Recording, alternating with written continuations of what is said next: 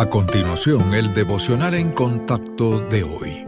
La lectura bíblica de hoy comienza en el versículo 19 de Lucas capítulo 16. Cristo dice, había un hombre rico que se vestía de púrpura y de lino fino, y hacía cada día banquete con esplendidez. Había también un mendigo llamado Lázaro, que estaba echado a la puerta de aquel, lleno de llagas, y ansiaba saciarse de las migajas que caían de la mesa del rico. Y aun los perros venían y le lamían las llagas. Aconteció que murió el mendigo, y fue llevado por los ángeles al seno de Abraham. Y murió también el rico, y fue sepultado. Y en el Hades alzó sus ojos, estando en tormentos, y vio de lejos a Abraham y a Lázaro en su seno. Entonces él dando voces dijo, Padre Abraham, ten misericordia de mí, y envía a Lázaro para que moje la punta de su dedo en agua y refresque mi lengua, porque estoy atormentado en esta llama. Pero Abraham le dijo, Hijo, acuérdate que recibiste tus bienes en vida, y Lázaro también males. Pero ahora éste es consolado aquí y tú atormentado. Además de todo esto, una gran cima está puesta entre nosotros y vosotros, de manera que los que quisieren pasar de aquí a vosotros no pueden ni de allá pasar acá. Entonces le dijo, Te ruego, pues, Padre, que le envíes a la casa de mi Padre, porque tengo cinco hermanos, para que les testifique, a fin de que no vengan ellos también a este lugar de tormento. Y Abraham le dijo, A Moisés y a los profetas tienen, óiganlos. Él entonces dijo, no, padre Abraham, pero si alguno fuere a ellos de entre los muertos, se arrepentirán. Mas Abraham le dijo, Si no oyen a Moisés y a los profetas, tampoco se persuadirán aunque alguno se levantare de los muertos.